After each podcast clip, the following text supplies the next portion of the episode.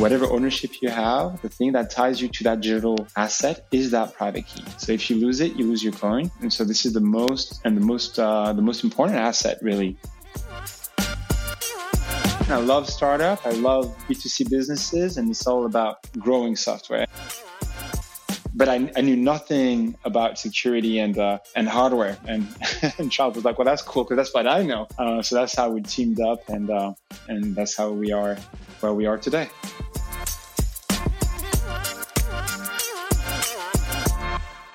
Hello and welcome to this uh, podcast for the Tech Rocks Summit 2022. My name is Frédéric Rivain. I am the CTO of Dashlane and I'm super excited to have with me today Carl, who is the CTO of Ledger. Maybe Carl, you want to present yourself? Hi, thank you very much, Frederick. I'm delighted to be with you today. Unluckily for me today, I'm not yet, or I'm not the CTO of Ledger. I'm the VP of engineering at Ledger. And, um, and as such, I'm actually responsible for all the retail products that we're building at Ledger. And I do report uh, into the CTO as uh, Charles Guillemet is the one who hired me into this position. That won't be the, the topic for today, but this, this, debating the difference between CTOs and VP engineering is always an interesting topic, I feel. But uh, go ahead. Maybe you want to talk a bit more about Ledger, explain what the company does for those who don't know about Ledger and insight about the company? Yeah, sure, absolutely. So Ledger is is a security company. Uh, this is really how it started, and our mission is to secure Web three. So we really are deep into the the revolution of ownership and blockchain technologies. Though we're not a blockchain, we're not an exchange, we're not a, a DAO or a crypto project at all. It really, we really are a technology provider. Ledger as a company is actually pretty old. It's about it's almost 10 years. Uh, I think it started in 2014 it's French. It started in Paris. Um, and they really started off with their first device in 2016, which is called a Ledger Nano S. That was the first one that was released. And the role for this device is actually to protect the private keys, because as you know, in blockchains, it's all based on the cryptographic principle of a public and a private key. A public key being like a postal address, and your private key is the key to that postal address, basically to that mailbox. Only you have it, and uh, whatever ownership you have, the thing that ties you to that digital asset is that private key. So if you lose it, you lose your coin. And so this is the most, the most important asset really when you're involving in the blockchain world. So security company started it, uh, and I think it started really the, with the idea that the current, uh, the current technology stack that we have in Web 2 is just great for sharing, creating, and, and uh, contributing to information, but not great at protecting secrets. And so they started off with um, building this first uh, technology to actually protect the, the private key and protect those secrets. And, and then starting from there, uh, starting to go into the software stack. Uh, and maybe we'll talk about it. But I think this really is what it is uh, security company and that security knowledge applied to the Web3 space. What's the size of the company today? And what's the size of your team? Total Ledger is about 650 employees at the minute. Uh, and my team is about 100 it's it's really different from regular uh, software companies because uh, well we're doing hardware and actually that's quite that's quite unique. That's my I, I know that's my first time uh, personally that I'm working in a in a company really building its own hardware at the same time. So that's very exciting. Uh, but with that comes new challenges. I mean we have a factory, we have our logistical logistical teams that go along with it, and that was that was new for me because I have, uh, I have a, a, a software background really. So that was really fun and exciting. Yeah, can you give us a bit of a sense of your uh, background before you joined Ledger? What's the history? Uh, how did you end up Ledger?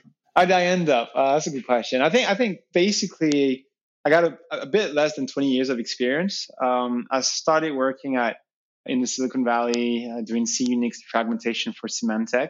Uh, so that was almost yeah 20 years ago. Then came back, and after that, I think I loved it as a as, a, as an engineer but I was like, I'm never working for a big company ever again.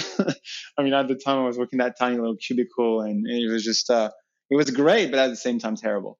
So after that, I just went tutorial years working for several uh, French little startup. And, um, and 10 years ago, one of them was called Blogmusik, which was then to go into, that was Deezer actually. And I was one of the first mobile engineers. We were like a little team of, I think, five or six when, the, uh, when I joined. And then I kind of surfed on this on the explosion that was Deezer, going from a small little French startup, which was about digitalizing music, um, to become the the Deezer that we know today, um, streaming for millions of users every day. Uh, so done that for five years, all the way to head of engineering, where I was leading the all the apps and uh, website and, and embedded software and stuff like that, which was really fun. And after that, I went into um, I joined another startup, which was called Capitaine Train, which got acquired by Trainline. I was I arrived right then when Valentin and Jean Daniel was kind of were kind of moving on to the new challenges, and they needed someone to take over the tech teams and scale it up, build a single global product, which you guys might know today as Trainline, and took that and scaled it up all the way to the to the IPO. So you can really see the pattern. I love startup. I love B2C businesses, and it's all about growing software. And um, and this is actually how I ended up in, in, in Ledger. I was I was very passionate about Web three and the blockchain technology on the side. Uh, and that's how I met Charles Guillemet, the CTO. Was like, oh, that's fantastic. That's what we're doing. And he was looking into scaling teams, which is exactly what I know. But I, I knew nothing about security and uh, uh, and hardware. And, and Charles was like, well, that's cool because that's what I know. Uh, so that's how we teamed up, and uh, and that's how we are where we are today. I guess the learning curve, uh, jumping from a Trainline uh, and Deezer into a ledger was uh, pretty steep. Like, uh, of course, there's all the Web3 technology, which is kind of new, but also the security space and the hardware space is uh, probably taking you out of your comfort zone. And uh, you, I guess you're learning a lot now. Yeah, definitely. I love it. But, but again, I'm not, I mean, I'm not alone, right? This entire teams. I mean, I, am working with all those experts in those fields. So definitely learning a lot. But, but, but then after it's always there's still commonalities. It's still software, so you you find the same same ideas with good practices, with the same ideas of scale and maintaining systems and balancing the backlog and doing product development and uh, you, you get the same concepts, even though there might be different timelines and different constraints. Still, still a lot of commonalities, though. Even even though there's brand new topics. You're absolutely right. One of the questions we like to ask in those uh, those podcasts for Tech Rocks is like, what have been like your key moment in your career, the, the one that have been uh, crucial to your development as a tech leader, and uh, what are like the, the the one that have helped you grow as a tech leader and have been uh, helping you or like uh, get those skills? Like, what are those those key professional moments in a sense in your career? Well, that's interesting. I think well, obviously, Deezer was was was very crucial to me because it was my very first time that I was, re- you know, I, I experienced such hyper growth and going from a little system. And I remember at the time, and it, it sounds crazy, but 2012, the iPad, it was the first version. We, we were in 3G networks, and it was really the and, le- and streaming was barely legal, to be honest. it was really just beginning of it, and uh, and I remember it's just the company going like crazy growth, and we had to grow our system from just thousands of users every day to millions. Uh, every day. So that was that was very interesting. And how to and I remember we were we call we used to call them MEPS, uh, so mise en production in French. And we had like one or it took us weeks to actually get to one, and we would we, we would be playing this music uh, in the offices, and I mean that's what it, that's how it was, and it was a big thing going to prod when. And then when you fast forward like five years, we're, we're going to prod several times a day. Uh, so we weren't playing any music anymore, obviously, because there were so many teams doing that in parallel as well. So that didn't work. So I think that was the, you know, this first big experience of hyper growth, managing teams and managing managers as well, like the scale. That's d- definitely Deezer and Mathieu Gourvan, the, the CTO of Deezer, who was my manager at the time, was uh, uh, taught me a lot from that perspective. That was that was really fun. And I think aside from that, I've always played. I mean, I've I, I played basketball and football and volleyball my entire life. So I was was in team sports and I played at competitive level. And I think the idea of you know being part of a team that you can achieve more with a team, I learned a lot, and I'm applying this a lot in my in the way I manage team, and I'm I'm trying to get the best performance out of the team. I think those are the two things that were really key to making me the, the person I am today. Yeah, I really like that uh, that analogy of uh, between the, the tech leader and the, the, the sports coach, because in the sense, especially the team sports coach, you're trying to make the best and develop the best out of your team players and help them play together and uh, succeed. So it's, uh, I, I, like that analogy. Oh yeah, absolutely. I think engineering is definitely a team sport. I, I think there's there's this big myth, you know, of the lone hacker completely uh, like a sociopath or something and going on with a hoodie. It's absolutely not like that, right? Uh, it's all about teams and pairing and code reviewing. How do we integrate in between the different teams? And engineering is a team it, it's in sport for sure. So a lot of commonalities, but it's actually much harder than uh, uh, you know than, than actually being a professional athlete. Because if you think about it, most of the time, a professional athlete is actually training, and he only has to perform like a few times, and only for a few years also in his in his life. Whereas we have to perform nine to five, five days a week for 42 years. Yeah, you really have to manage your energy, manage your you know work on your craft and build your teams is is uh it's actually very similar but different yeah you were talking about uh, going to production like uh, at a slow pace uh, with mobile at the time at, at Deezer. I guess the, the hardware uh, production cycle is also very different from the software cycles, where essentially you're trying to deliver as frequently as possible. So, can you tell us a bit about the hardware cycle at, at Ledger? Well, well, yeah, absolutely. Um, yeah, that's that's that's completely crazy. Uh, I mean, that crazy in a good way, crazy interesting for me because it was completely different. I think unlike us in software, we can very easily test and learn and iterate, uh, this is this is very expensive and slow in, in the hardware business. I mean, first of all, you have to buy the components, right? And and here we're not talking like just a few components, but you have to buy from millions ahead. Uh, so you want to make sure that that this is right. Really, the idea is you go through different phases as you would do a kind of in a goal-oriented roadmap in software where you would have your MVP and then iterate with each and every one. So you do the same thing with different uh, devices and components, but it's uh, you're absolutely right. It's a much slower pace. And then once you get your V1 and your first one that is actually mass produced and and, and hit market, then your ability to do a V2 is probably going to be you know, at best in six months, maybe a year.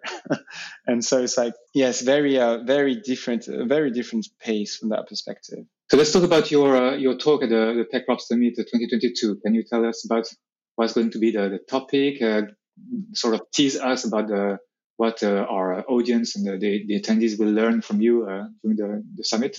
Sure. I think I think what we um, what we thought we'd do is, is really just give a state give like a, a, wrap up and a summary of what is the state of crypto today.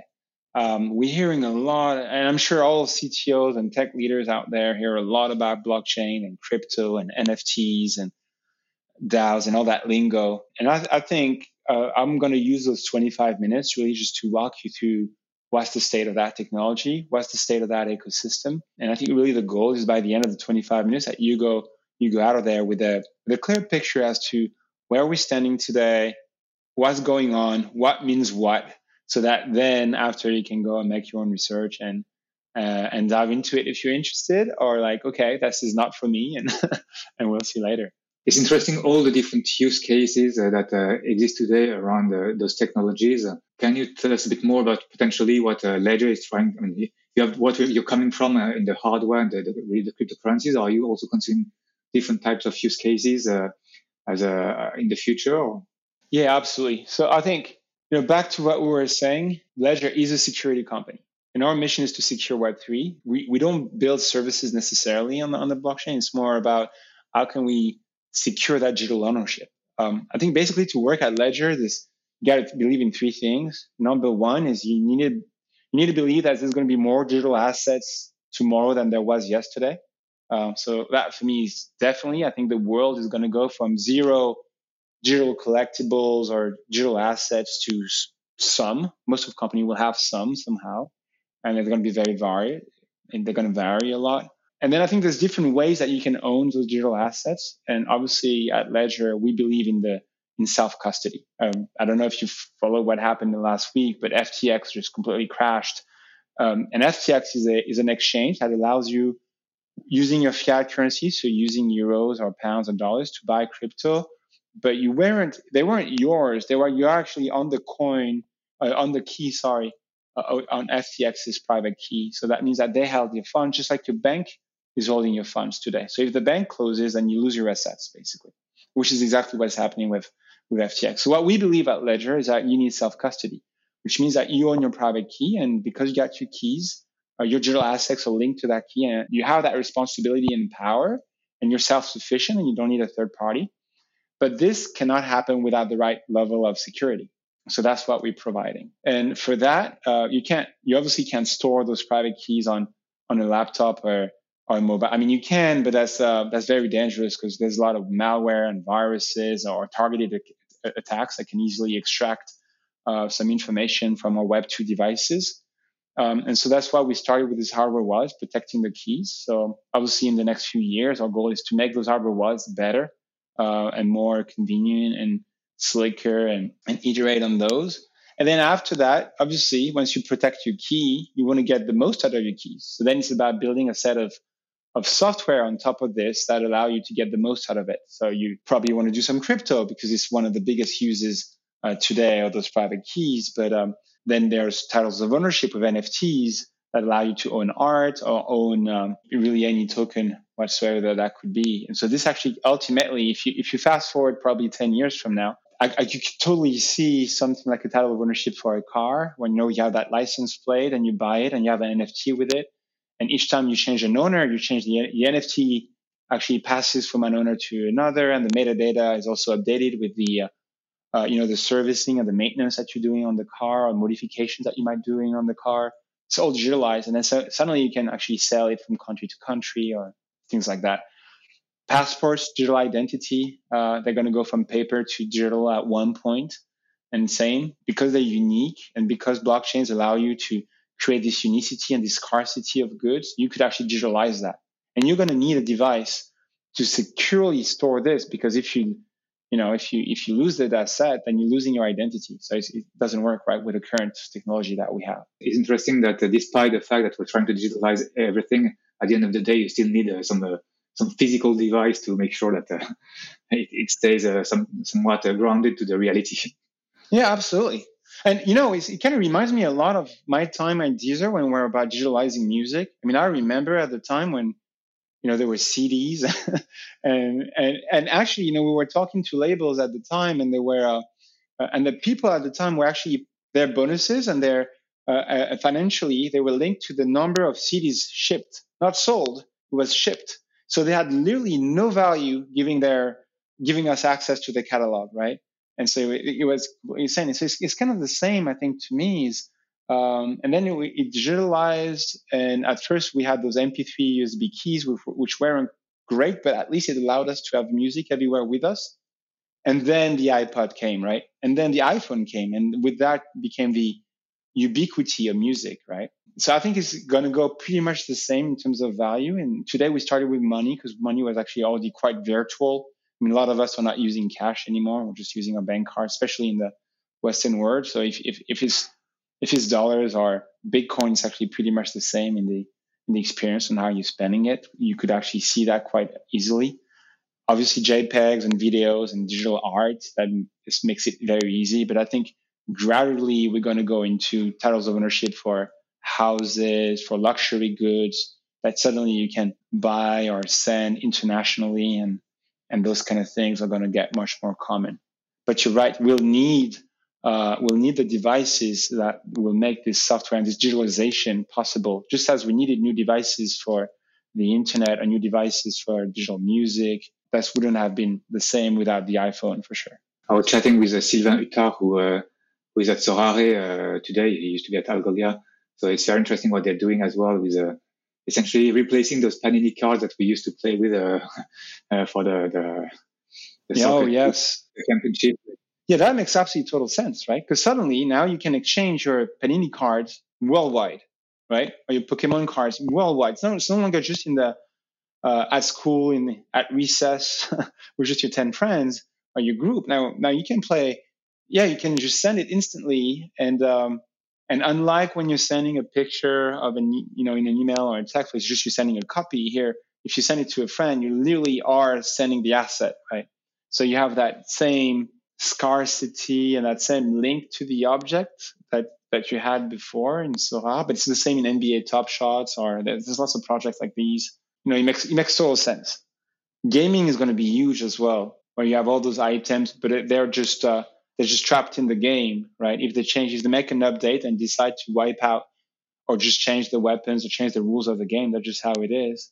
But if you have like a way where you could bring on that asset from one game to another, like in the Electronic Arts Galaxy or the Blizzard Galaxy, when when you go from game to game and you can use the same artifacts or skin, you know, that'd be that's going to be huge. And, and this is where the blockchain comes in because it allows you that scarcity, unicity, and ownership of digital items. One of the concerns uh, around the blockchain and the, the, that crypto world is uh, the the cost, like the ecological cost of uh, of the blockchain and so on. Uh, what is what what is Ledger is Ledger being involved in that, making it a more uh, future proof in a sense, or what's uh, what's your take on this? Well, I mean, Ledger, we again, we're not a blockchain, so we're we're not the ones. Uh, I think let's start from the start here. Uh, blockchains, the information in the blockchain is protected by cryptography, and so the idea is that you want to you want to ensure that each one adding a block is actually a valid block. And the way and the way to do that is um, you got several ways. You got proof of work, which is the one you're referring to, which which consumes energy because you have to well, you have to solve big equations to actually prove that this block is valid. And if everybody has the same answer, then that is valid. And this is the block accepted by the network. I don't know if you've if you followed, but earlier this year, Ethereum, which is the number two blockchain in the world, actually went from proof of work to proof of stake, which doesn't require solving those big those big equations anymore. Uh, and, and, they actually reduced their energy footprint by 99.9%. so you can see that the uh, we have solutions now, and the ecosystem is actually moving that direction to consume less energy. But then also, what we need to bear in mind is that 100% of the energy needed is is just electricity. So now, if you find a way to provide this energy in a in a green way, then then it's not so much of a problem. And obviously, miners for Bitcoin, which is a proof of work blockchain, um, their goal is actually to to make the most profit. They need to actually reduce their uh, their cost and the cost of energy. So uh, if you look at that, a lot of them are actually in, in green spaces or close to close to dams or uh, wind turbines, fields, and stuff like that, where we can get cheap energy. And it's also because it's entirely I mean, it's all computer science and it's, it's pure electricity. You can measure the the, the direct impact um, that your that that your mining activity um, can have, which is definitely not the case with banking or or anything else. It's really hard to measure the the ecological impact that you have. So I think basically what I'm saying here is that first of all, you can measure and sell electricity. So Second of all, we all, we found a way, a post proof of work, to actually go to other solutions that are much more uh, energy uh, effective, such as uh, such as proof of stake. And then there's finally there's the part where 100% of that energy, in, an ideal world, 100% of our energy would be green. And so if we got to keep going on that direction as well uh, to make it green. Well, thank you very much, Carl. It was uh, fascinating. Uh, we will see you at the TechRock Summit uh, in December. So there, there, are two days, 8 and 9 of December, but your talk will actually be on December 9. So if you want to learn more about uh, the world of crypto and what's, uh, if you need to catch up on the, the, all the trends and all the, the, the, the state of the art of the, that world, uh, please attend and please listen to, to Carl on December 9. Thank you very much. Thank you very much.